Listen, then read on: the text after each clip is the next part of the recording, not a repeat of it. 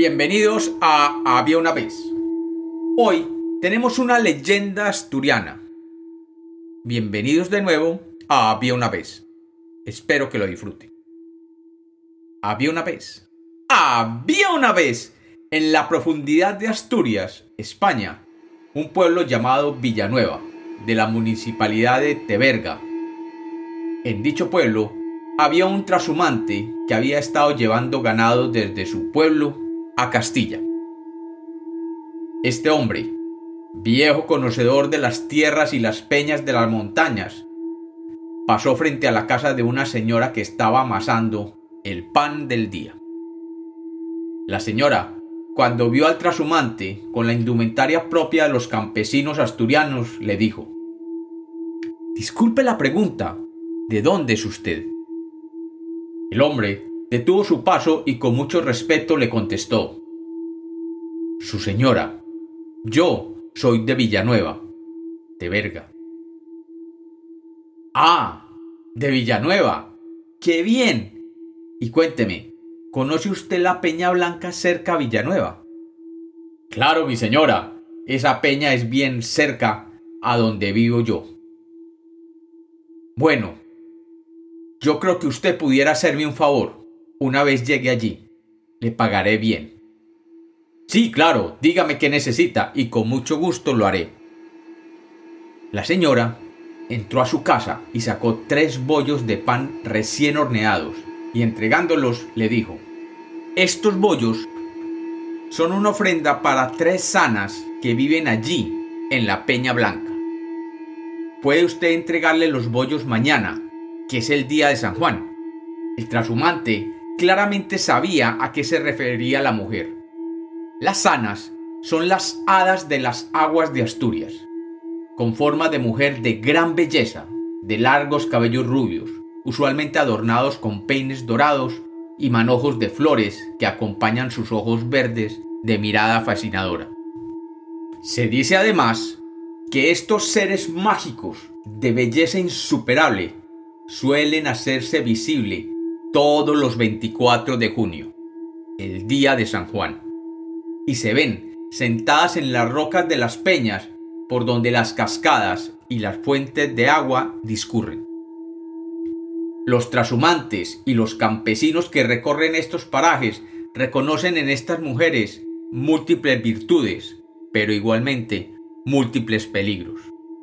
Saben que pueden ser muy generosas con el oro que poseen. O, por el contrario, pueden ser vengativas con aquellos que las tratan de engañar. El trashumante tomó los tres bollos y los guardó cuidadosamente en sus alforjas, y continuó su camino hacia Villanueva. Cuando llegó a su casa, dejó los bollos en la mesa de su hogar, advirtiéndole a su esposa que no debían ser consumidos por ser estos una ofrenda a las sanas. Pero a medianoche, su mujer, que era muy glotona, se levantó, y tomando uno de ellos, retiró una parte para comérselo.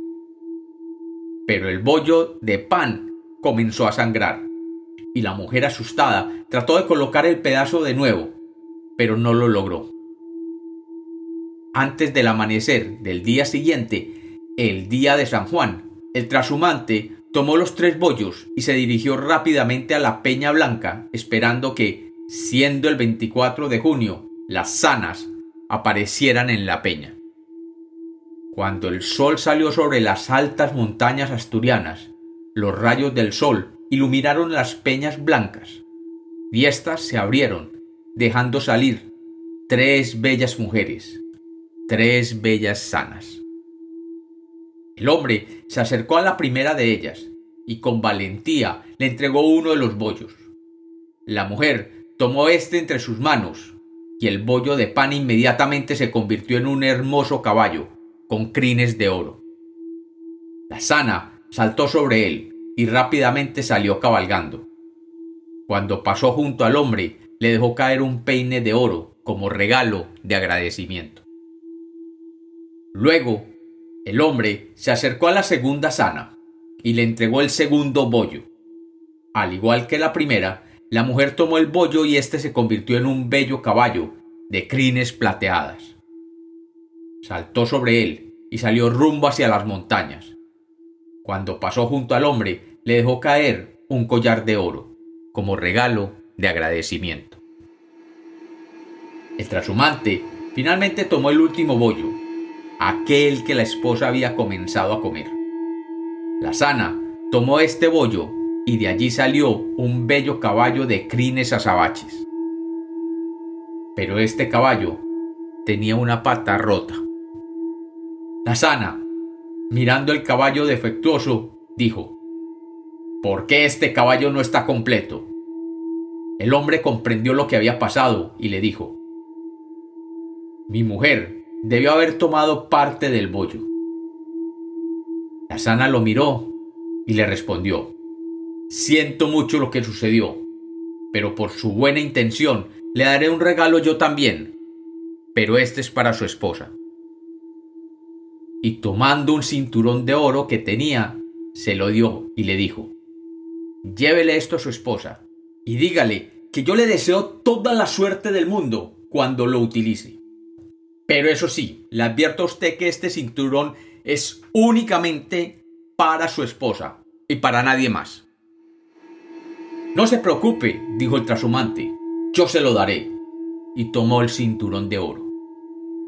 Cuando se retiraba, la sana se despidió con una extraña sonrisa. De camino a la casa, el hombre se detuvo a arreglar sus albarcas, que se habían llenado de piedras, y antes de agacharse, dejó el cinturón de oro en la rama de un árbol que había allí. Y con sorpresa, vio como el regalo que él llevaba a su esposa se convirtió inmediatamente en un fuego que quemó instantáneamente el árbol. El fuego que hubiera quemado a su esposa si él hubiera cumplido con el deseo de la generosa o vengativa sana.